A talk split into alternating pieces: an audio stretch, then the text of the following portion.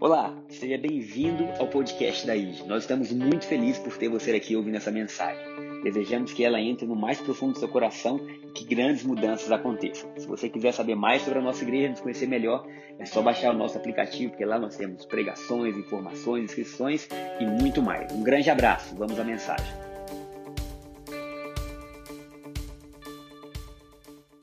É, vamos abrir nossas Bíblias em Lucas, capítulo 14, versículo 28. Hoje nós vamos falar sobre igreja e comunidade. Amém? Igreja e comunidade. Eu confesso que essa semana eu fiquei pensando sobre isso. Eu falei para o meu pai, ele falei, pai, hoje ora, viu? Porque o Espírito Santo vai ter que se manifestar. Porque tem dia, né? A gente é sincero, né? Não, é assim. Mas tem dia que você vem assim, nossa, hoje a pregação ela, ela tá redonda. Tem outra, você fica, Deus, onde é que você quer chegar com o que o Senhor me ministrou? Mas vamos lá. Então, é, nós vamos falar um pouco sobre planejamento, sobre Jesus e sobre igreja, tá? E qual é o papel da igreja? Então, Lucas capítulo 14, versículo 28. Nós vamos ler juntos. Lucas 14, 28. Quem começa, isso é Jesus falando, tá? A construir uma torre, sem antes calcular o custo e ver se possui dinheiro suficiente para terminá-la? É uma boa pergunta. Quem começa a reformar ou a construir uma casa, quem começa a planejar a construção de um templo ou qualquer coisa na vida, sem antes ter ideia se você vai conseguir chegar ao final ou não. Jesus continua falando, nós não precisamos ler, mas ele fala que a pessoa que não se planeja, ela, viva, ela vira motivo de chacota, porque dizem, esse homem começou a construir, mas ele não conseguiu terminar. É interessante que o coração de Deus para o ser humano, ele sempre tem um início, um meio e um fim. É por isso que Jesus é o alfa e o ômega. Sabe, Deus não, Deus não é pego de surpresa, Deus não, Deus não muda. A Bíblia fala que nele não há sombra de variação. Ele é o mesmo ontem, hoje e eternamente. Quando ele começou Gênesis, ele já sabia do Apocalipse, de Gênesis a Apocalipse ele venceu. Sabe, em algum momento a gente entra numa história onde, se você viver 20 anos ou 120, a sua vida é muito curta perto de tudo que já aconteceu. E a fé cristã é um convite a gente se render muitas vezes ao que a gente não entende. Porque a pessoa que lê a Bíblia e fala que tem resposta para tudo, eu questiono se ela leu de verdade. Porque quanto mais a gente lê a Bíblia, mais nós somos levados a crer. Mais nós somos levados a abrir mão daquilo que a gente consegue medir, mensurar, daquilo que a gente consegue calcular e dizer, Deus, simplesmente eu creio. É como aquela, aquela piada do Joãozinho, né? Joãozinho está na aula e o professor não gostava de, de, de, Jesus, nem de Deus, nem de Bíblia. E aí o Joãozinho era cristão daqueles assim, vocês sabem que aquele brabo. Ele está na aula e o professor começou. Aquela história do, do, do, do cavalo de Faraó ter morrido no Mar Vermelho. Que mentira! Né? Eles, o povo cruzou com a água no tornozelo. E o Joãozinho começa a rir. Glória a Deus! Glória a Deus! Professor, o que, que é isso? Por que você está dando glória a Deus, Joãozinho? Porque o milagre foi maior, o cavalo se afogou com a água na pata. Né? Então, a, a, questão da fé não é você conseguir entender tudo, você dizer, Deus, aquilo que eu não entendo, eu vou dizer assim, eu não sou suficientemente forte para juntar todas as peças, porque Paulo falou aqui, nós vemos em partes. Quem veio há 100 anos atrás viu uma parte do que acontecia, a gente está vendo outra, nossos filhos vão ver outra parte, mas vai chegar o dia que nós vamos ver por completo. Vai chegar o dia que nós vamos ver a Deus. Aleluia. Eu fico pensando, cara, como vai ser a reunião dos crentes no céu. Imagina quando chegar todo mundo no céu e a gente dizer, rapaz, era isso, né? Porque imagina, o da Universal pensa uma coisa, o Batista pensa outra, o Presbiteriano outra, o Avivado outra. E vai chegar lá, eu acho que a gente vai só dizer assim: Jesus, obrigado que o Senhor é misericordioso. E o Senhor caminhou com todo mundo, né? Nós temos um Deus que se inclina. Então, quando ele fala de calcular o que vai ser feito, nós temos um Deus que calcula. Nós temos um Deus que olhou a história e que calculou o melhor momento para Jesus vir. A Bíblia fala na plenitude dos tempos, está em Efésios capítulo 1, versículo 10, não precisa ir. Mas que na plenitude dos tempos, se não, Efésios, se não for Efésios 1, 10, eu já acho para vocês onde está. Perdão, é Gálatas 4, 4, mas Efésios 1 também diz. Fala assim, na plenitude dos tempos, Deus enviou Jesus. Esse plenitude dos tempos são, são três palavras juntas. A primeira é oikonomia, que no grego significa na administração perfeita de uma casa. Olha que legal. Então, se nós enxergarmos o que Paulo está dizendo, ele está dizendo assim: o mundo tem a administração perfeita de Deus. E nessa administração, na plenitude, que é no momento certo, onde tudo está preenchido, ele envia Jesus. Agora, a pergunta que nós temos que fazer é por que, que ele envia Jesus? Há um tempo atrás nós lemos sobre Isaías capítulo 6, e uma das maiores visões que um ser humano tem de, de Deus na Bíblia, né, que é relatada, uma das que eu mais gosto é de João e Apocalipse, mas Isaías é fantástico, ele fala, eu vi Deus. E ele descreve a visão que ele teve. Antes de continuar, eu quero dizer, pessoal, ontem nós tivemos um chi aqui que foi maravilhoso. Gente do céu, a mulherada. Eu fiquei acompanhando no ID, no Xi, no das meninas. Falei, gente, que coisa linda, né? Que coisa maravilhosa. Parabéns.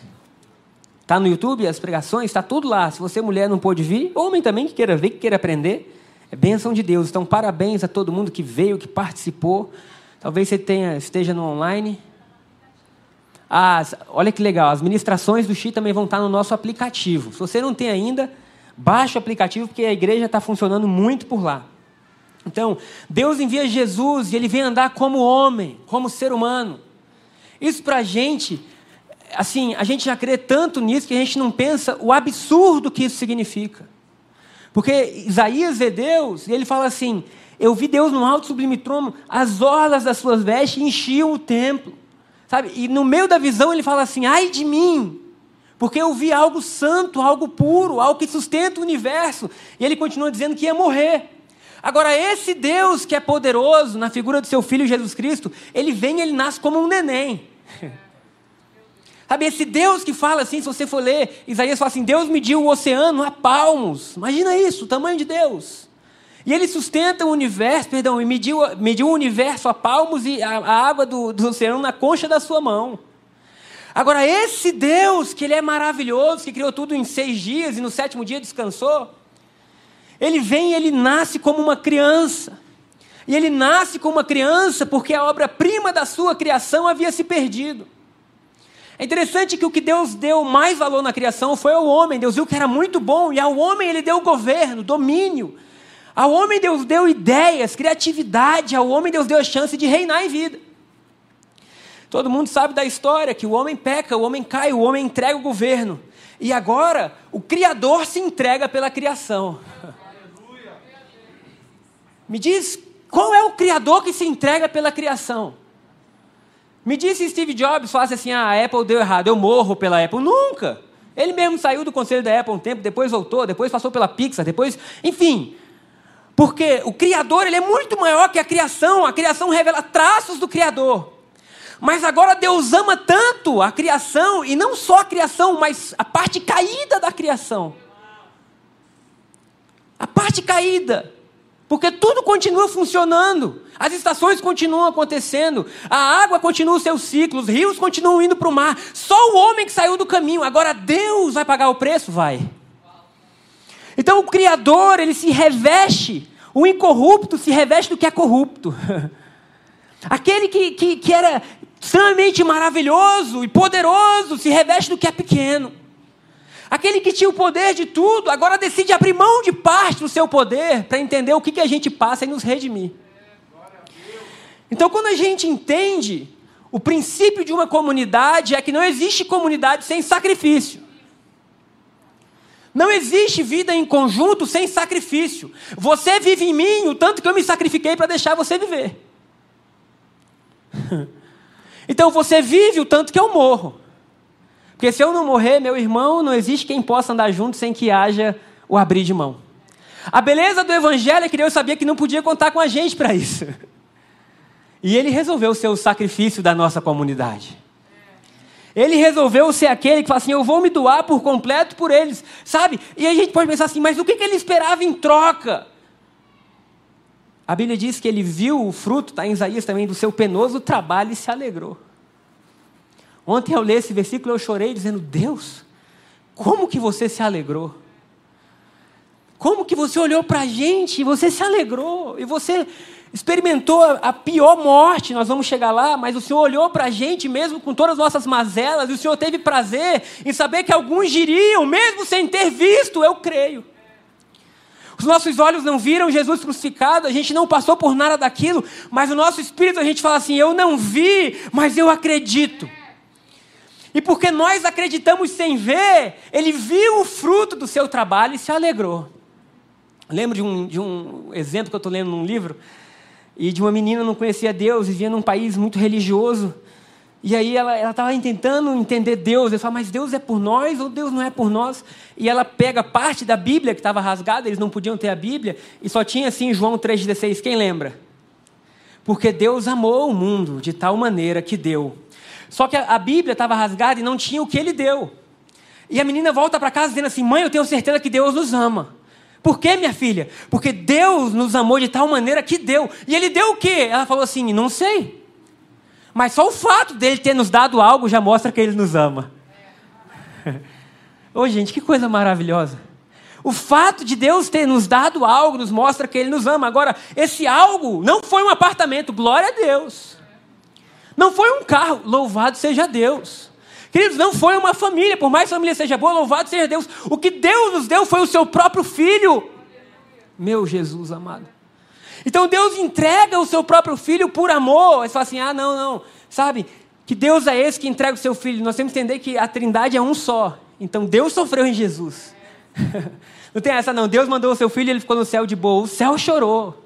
Sabe, o nascimento de Jesus é tão escandaloso que quando Jesus nasce como criança, em Lucas está escrito que existiam miríades celestiais olhando. Porque imagina eles olharam a Deus no céu e dizendo assim: Uau! E eles olhavam aquilo e diziam: como aquele Deus, que, que ele é maravilhoso em poder, se tornou uma criança. E a, a frase que eles falam responde à pergunta que eu acho que eles tinham. Que eles diziam assim: glória a Deus das maiores alturas e paz entre os homens a quem Deus quer bem. O fato de Deus ter enviado Jesus é um símbolo que Ele nos quer bem. E é difícil porque muitas vezes as circunstâncias das nossas vidas dizem o contrário e a gente questiona: será que Deus me ama mesmo? Quem já passou por isso? Será que, sai, será que, será que Deus está do meu lado? E você pensa assim: se Ele enviou Jesus, Ele está do meu lado. Então, nós temos que entender o que está sendo dito, e aí nós temos Jesus caminhando, e nós temos o Deus que se veste de majestade agora, andando nu em direção a uma cruz. O Deus que se reveste de glória e de pedras preciosas. O Deus que em Isaías 54 fala que os seus servos se vestem do carbúnculo, do ônix, da zafira, do diamante, do ouro. Se os servos se vestem assim, como ele se veste? Mas agora Deus chama tanto que ele anda nu por Jerusalém sendo cuspido. No caminho de maior humilhação que o homem pode ter. O nome da pregação ia ser Deus nu, mas eu achei que podia chocar alguns. Não é? Mas quando você pensa um Deus que literalmente andou nu, queridos, misericórdia. Um Deus que expôs, assim, olha, eu me exponho ao máximo de vergonha, porque eu quero que sobre a sua vida tenha dupla honra. Eu me coloco no ponto mais baixo, porque eu quero que você saia daí e chegue ao ponto mais alto. Sabe, eu me dou pela minha criação, porque eu amo tanto vocês, que eu creio que quando vocês entenderem isso, vocês vão se doar também. Então nós precisamos entender que o Evangelho, ele é um ciclo, ele é um plano. Nós não podemos parar só no que Jesus fez. O nosso ponto de partida e vida é o que Jesus fez, mas isso repercute em nós. Aleluia. Então nós temos, nós, nós vimos, eu comentei com vocês que a, a palma da mão de Deus, ou a concha, segurou a água do oceano, pesou, mediu o, o, o universo a palmos. Agora, esse Deus repleto de força, não consegue carregar a própria cruz e pede ajuda. Gente, isso é chocante demais. Um Jesus que diz assim: me ajuda, porque está fraco agora. É a fraqueza de quem? É a nossa fraqueza, não é? Um Deus que está ali se expondo ao ponto, sabe? Hoje a gente olha para a cruz e a gente canta: Pela cruz me chamou, não é isso? Gentilmente me atraiu. A cruz hoje para a gente é motivo de vitória. Gente, naquela época, os judeus não criam porque diziam: o nosso, o nosso Messias nunca morre assim. O nosso Messias nunca morre assim. Não pode, é vergonhoso demais, é fraco demais. Agora, se Jesus é o centro da Bíblia, quantos creem nisso? Toda a Bíblia aponta para Jesus, é sobre Jesus, ele é o centro. E a cruz é o centro da vida de Jesus. A visão da cruz deve ser sempre o filtro para a nossa vida. Sabe, tudo que nós lemos, vivemos, fazemos deve passar por isso. Um Deus que, mesmo sendo poderoso, se minimiza. Ah, meu Deus. Um Deus que, mesmo tendo todo poder, ele abre mão do seu poder para a restauração. Logo, como que nós devemos viver? Querido, se Deus te der todo o poder, todas as finanças, todos os recursos, toda a saúde do mundo, eu quero chamar você nessa manhã para se minimizar. Para se colocar em uma posição onde você simplesmente sabe que tem tudo isso, mas você se coloca à parte ou abaixo disso tudo, para que você possa levantar outros. Então Jesus está caminhando para a cruz e as mãos que sustentam o universo agora não conseguem carregar a própria cruz. E por que tudo isso? Porque ele estava nos dando um exemplo de que através do sacrifício dele, nós estaríamos aptos a viver. Esse sacrifício renova, restaura, aviva, cura, limpa, perdoa, abre o futuro, amém? Esse sacrifício nos leva a ver coisas que a gente jamais viu. Esse sacrifício, ele é a certeza de vitória na sua vida. Porque a partir da morte de Jesus e ressurreição de Jesus, a sua vida foi transformada. Quem pode dizer um amém? Então isso é algo lindo. João 19, versículo 30, se a gente puder ler rapidinho. É o final da, do livro de João, a biografia do discípulo amado sobre Jesus. E ele fala uma das frases muito conhecidas. É João capítulo 19, 30, está em Lucas. E ele fala a frase que todo mundo já ouviu falar, que é está. Tá, é em João, Lucas está errado. É João, Daniel, por favor. João 19, 30, ele fala assim: está consumado. Depois de prová-la, Jesus disse: Está consumado. Isso foi na cruz. Então inclinou a cabeça e entregou o seu espírito. Já que você pode falar essa frase para quem está perto de você: Está consumado? A culpa do seu pecado, a vergonha dos seus erros, a distância de Deus, a sua fraqueza, as suas enfermidades, as suas dívidas, o seu débito, os seus medos, está consumado, foi pago. Você pode ter uma nova vida. Você pode ter um novo caminho, você pode ter uma nova forma de andar, de viver. Agora, Jesus desce porque a prisão que nós estávamos não podia ser aberto por dentro. Nós, por mais que nós quiséssemos sair de um padrão de vida antigo, a gente não tinha força.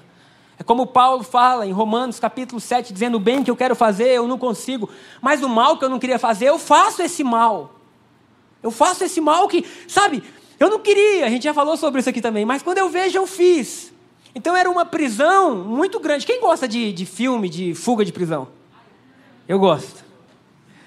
Né? Tem fuga de Alcatraz, tem aquele Um Sonho de Liberdade, que é muito conhecido, né? Gente, o cara foi preso injustamente, aí dentro da prisão ele tem toda uma vida, aí ele foge. Cara, eu amo isso, só que esses filmes nunca poderiam se cumprir em nós, porque a gente nunca conseguiria fugir. Não existia força.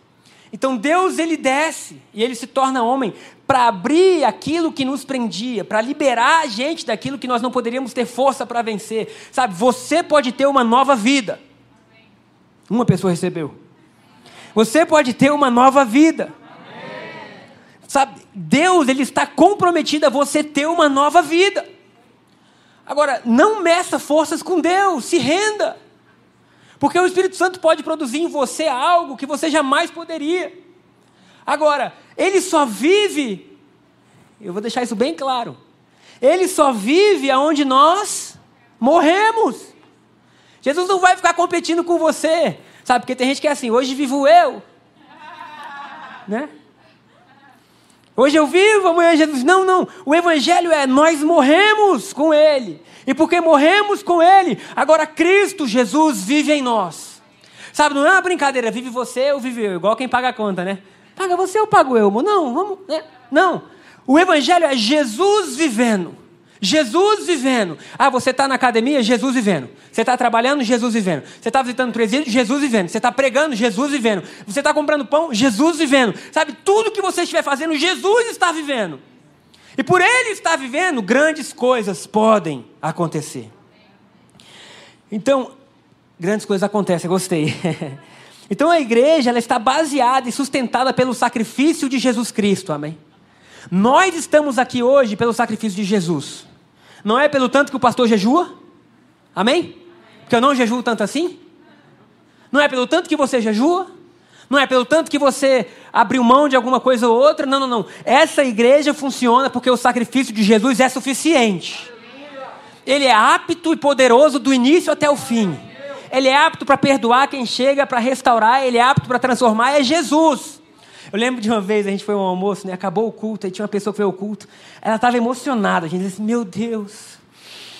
Sabe, cristão quando está emocionado, lembra até aquela veia pentecostal, né? Ela, hum, o preço que vocês devem pagar é alto demais. É alto demais para aquela unção, meu Deus, como deve ser difícil. E eu pensando aqui, não é não. Não é nada difícil, foi difícil para Jesus. Para a gente é prazeroso. Para a gente é bom, para a gente é alegria, para a gente nós vamos viver algo que todos os dias mostrem que o sacrifício dele é suficiente e ele é apto para manter isso aqui funcionando. Agora, nós vimos planejamento e nós vimos o sacrifício de Jesus por nós. Amém? Agora nós vamos chegar na última parte. Que é para existir comunidade, tem que existir abrir de mão. Se nós não estivermos dispostos a abrir mão um pelo outro, o que Jesus sonhou não vai estar acontecendo. E nós vamos ter uma, uma, uma, igreja extremamente egoísta, que vê o que Jesus fez, que crê no que Jesus fez, que crê nas boas novas, mas que se tornou represa. E Deus está dizendo assim: olha, tudo que você aprender, tudo que você vier a descobrir, a saber, não é para parar em você, você tem que ser como algo que libera, como algo que flui. Então, Jesus, na sua última oração, oração sacerdotal, em João 17, ele está dizendo assim, antes da cruz, foi ali que ele suou gotas de sangue, foi ali que ele teve os seus momentos com Deus de, de tensão, e ele ora assim, Pai, que eles sejam um. Como nós, Pai, somos um. Que eles se amem. Ou coisa difícil essa frase. Não é? Que eles se amem, que o amor esteja tão incutido dentro deles, que o mundo venha a reconhecer que tu és Deus. Ele não falou assim, que eles operem milagres, por mais que os milagres existam no Evangelho, curas acontecem. Nós vemos aqui nesse ano milagres assim que a medicina não pode acontecer. Aconteceu, glória a Deus. Sabe, isso atrai, atrai, mas Jesus estava dizendo assim: que o mundo veja como eles vivem, como eles se tratam, como eles se portam, como eles conversam, como eles creem, como eles falam, como eles se ajudam, e que porque eles estão vendo esse amor, eles entendam que tu és o único Deus. Então, eu vou trazer aqui uma analogia rápida para gente. Como Eva nasceu, pessoal? De Adão. Quando Adão dormiu, né? Para Eva nascer, Adão dormiu, né? Não é isso? É isso. Agora, nós temos que entender que na Bíblia, dormir, muitas vezes é a mesma coisa que morrer, né? Jesus foi ressuscitar Lázaro, né? E o povo judeu estava bravo com ele. Aí ele está Lázaro lá e fala, ó, oh, morreu. E aí Jesus fala, não, não, não, ele só está dormindo. Tomé fala, ah, meu Deus do céu. Agora vamos nós para morrer também junto com Lázaro. Porque eles não entendiam. Jesus estava morto para o ser humano, mas para Deus só dormia. A filha de Jairo, né? Jairo vai até Jesus e falou: oh, minha filha está mal, ela vai morrer, não sei o que, não, não, não. Vem a mulher hemorrágica, 12 anos, sofria com fluxo, toca Jesus, parou a carreata, perdeu o tempo. A notícia vem dizendo, Jairo, deixa ele que já morreu. E ele fala, não, a menina dorme. É interessante isso, porque quando Jesus morre na cruz, dele nasce a igreja. Assim como de Adão surge Eva, de Jesus surge a igreja. De Jesus surge a noiva. De Jesus surge aquele povo que estava extremamente estragado e foi necessário a morte na cruz, porque agora esse povo não é mais estragado. Esse povo que crê agora, ele é renovado, ele é restaurado, ele é alegre, ele é próspero, ele é amoroso, ele é carinhoso, ele é feliz, ele é divertido. Isso não quer dizer que ele não passe por situações difíceis, isso quer dizer que eles aprenderam a viver. Então nós não podemos encarar a igreja de Jesus como sendo uma igreja destruída. Essa igreja é a solução do mundo. Quando a Bíblia fala assim, que na plenitude dos tempos Deus enviou Jesus, Roma achava que era o governo ideal para que todo mundo fosse saudável. Imagina. Então Roma dizia: Nós somos o sal da terra e nós somos a luz do mundo. Você imagina isso? Aí vem o filho do carpinteiro, que também era o filho de Deus, e fala assim: Não, não, não. Vocês são o sal da terra. Vocês são o sal do, uh, vocês são o sal da terra. Vocês são a luz do mundo. O que Jesus estava dizendo é: Não espere que sistemas políticos consertem aquilo que só o reino de Deus pode consertar. Não passem para o governo aquilo que é missão de vocês. Parem de achar que a gente, ah, o governo tem que fazer isso, a igreja tem que fazer isso. É um papel nosso, é um papel que aquele que não tem o amor não pode fazer. É nosso papel transformar a vida das pessoas. Eu lembro de um pastor americano que ele dizia assim: na cidade dele foi considerada como tendo muitos mendigos. E ele falou: bom, o reino de Deus é um reino de prosperidade, de luz. E ele juntou a igreja, era uma igreja grande, era uma igreja que próspera. Eu lembro dele dizendo assim: na minha igreja, vocês imaginam, igreja de quase 10 mil pessoas. Ele falou assim: quem não tem carro? A senhora levantou a mão e falou assim: eu não tenho, a senhora é a única, então hoje você ganhou meu carro. E ele deu o carro, né? Então você imagina assim: era uma igreja muito acostumada a dar. E, gente, não era qualquer carro, o carro do pastor daquela igreja. Era um bom carro. Era um, um, um carro tão bom que ele falou que a senhora correu por 10 minutos na igreja. De alegria. E eles se juntaram e falaram assim: existem muitos mendigos, eles não têm como viver, então o que a gente vai fazer? A gente não vai só dar comida. A gente vai dar comida, porque o ser humano não foi feito para sentir fome, Jesus morreu por ele. A gente vai dar roupa, mas a gente vai fazer o seguinte: nós vamos criar um, um, conselho de empresas e esses mendigos vão passar por treinamentos, vão sair daqui com emprego, vão sair daqui com vida, vão ser devolvidos à, à, à dignidade humana. Beleza. Teve um problema. A, abriram e, a, e a, essa instituição fechou. Fechou porque os mendigos acabaram. Olha que benção. Você imagina uma igreja que, que resolve o problema da sociedade por amar. Quem pode dizer amém? Quem pode aplaudir Jesus por isso?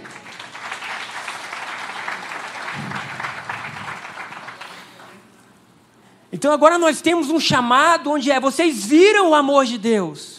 Vocês provaram do amor de Deus, mas se esse amor de Deus não se tornar vivo em vocês a ponto de transformar, a sociedade muitas vezes não vai ser tocada e alcançada.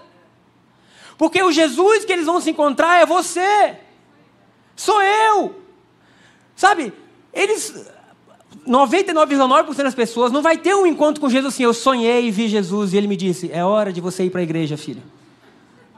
Isso acontece? Acontece. Eu lembro de uma pessoa que se converteu dizendo: Eu estava em casa e aí na minha estante tinha uma Bíblia que eu nunca tinha aberto. Naquele dia a Bíblia caiu na minha cabeça. E quando eu abri, eu estava assim: É tempo de você. E ele: Meu Deus, no domingo seguinte estava na igreja.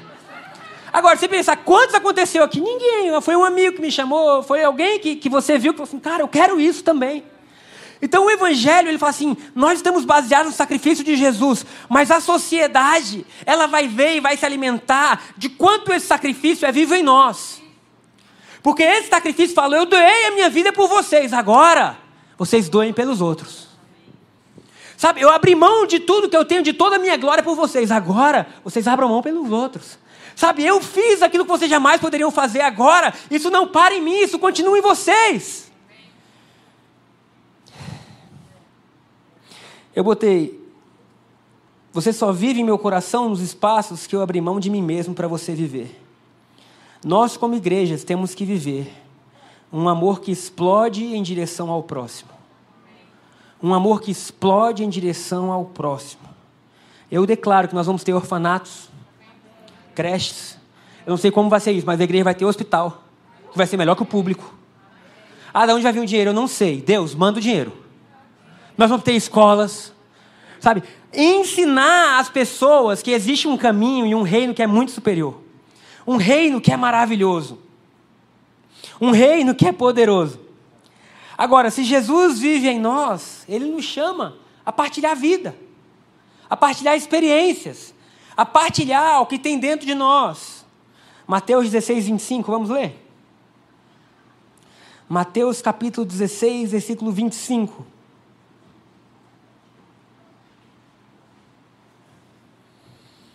Mateus 16, 25 diz assim: Se tentasse apegar a sua vida, a perderá.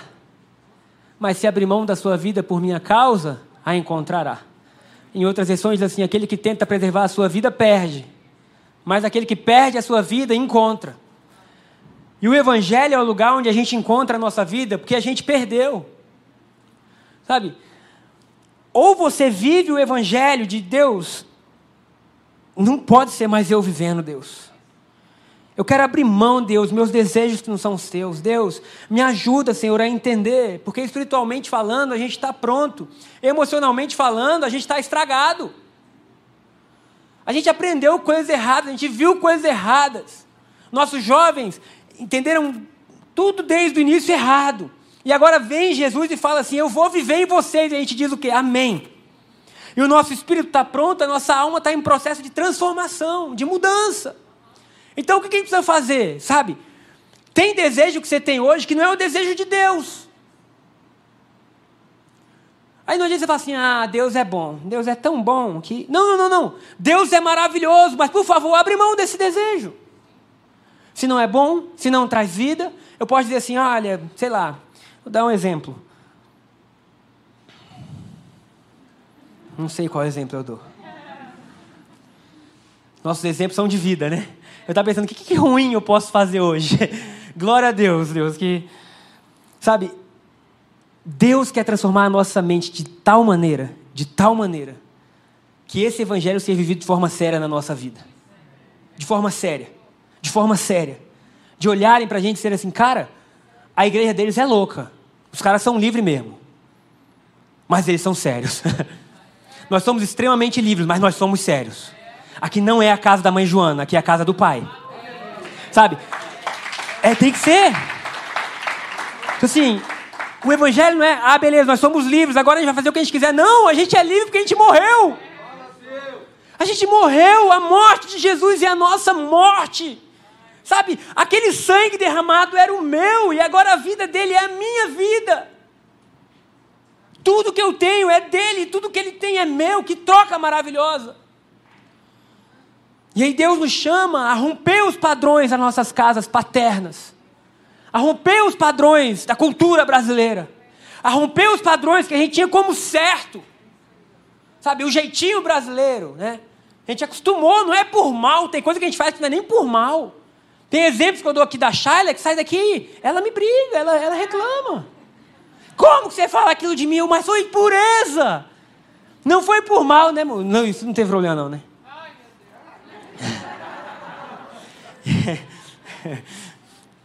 Então assim, assim, sabe, às vezes a gente faz algo não é nem por mal, porque já está dentro da gente. Mas aí o que você vai dizer? Ah, eu sou assim mesmo?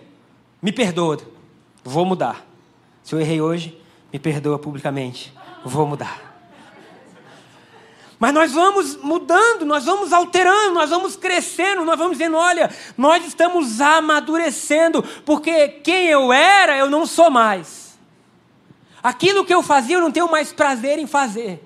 E se existia algo contra o amor de Deus que eu tinha prazer, então eu vou fazer mesmo contra o meu prazer. Eu vou deixar de fazer aquilo que eu achava que era. Porque a Bíblia fala: aquele que roubava, não roube mais. Aquele que matava, agora não mate mais. Sabe, ela resume todos os mandamentos dizendo: ama a Deus acima de todas as coisas e o teu próximo como a ti mesmo. A única questão que antes era impossível. Como que você vai amar se você não tem amor? Como, se, como que você vai se tornar generoso se você tem a mentalidade de falta na sua vida e de egoísmo? Como você vai ser de uma só pessoa, seja sua esposa, seu marido, se você foi acostumado a ser de todos? É ou não é? E aí vem Jesus e fala assim: Eu vou ajudar vocês, obrigado. Porque agora o pecado que exercia controle sobre a vida de vocês não tem mais essa força. E agora vocês são livres. E agora vocês são livres. E agora vocês são livres. Aí podemos perguntar: livres para quê? Livres para quê? Porque tem muita liberdade sem graça aí, não é? Quer ver um exemplo delas? Quando eu fui visitar a prisão, que Shara tem ajudado a primeira vez, o pastor estava dizendo: Sabe qual é o problema, pastor? Eu fui preso, enfim, ele contou a história dele, uma história linda, linda. Eu falei assim: quando você sai, ninguém quer te contratar. Porque você tem um, um, uma, um, algo no seu passado que as pessoas têm medo e receio, e é verdade, não é? Assim, gente, o que essa pessoa fez? Né? Se ele matou a mamãe dele, o que ele pode fazer comigo se eu sou só o chefe dele, né? Não é? Assim, o que ele pode fazer? Então as pessoas saem e muitas delas estão preparadas para voltar à vida, mas elas não têm confiança das pessoas. E o que elas fazem? Elas cometem algo errado de novo, para elas voltarem para a prisão. Eu digo, você está brincando? Ele falou, é verdade. Então é uma liberdade que não pode ser desfrutada. É uma liberdade que você não tem algo novo. Que você não tem assim, olha, eu vou sair daqui, mas eu vou construir. Então o evangelho não é tirar você das prisões, seja ela religiosa, seja ela pecaminosa, porque as duas são prisões, e vou dizer assim: agora você está livre. O Evangelho é libertar você e falar assim: agora esse é o seu destino. Você tem um ponto a chegar, você tem uma carreira, uma carreira a correr, você tem algo a trilhar, você tem um propósito a viver. E esse propósito é maior do que a sua própria vida. É o que Paulo fala, eu estou preso, eu fui apedrejado, sabe, eu, eu não tenho mais para onde ir, mas ai de mim se eu não pregar o Evangelho, porque esse Evangelho é tudo. Ele não é algo apenas que eu vi, ele é algo que remodelou a minha vida. A tal ponto de dizer assim: se eu morrer, é lucro, eu vou para o céu, mas se eu viver, é Cristo.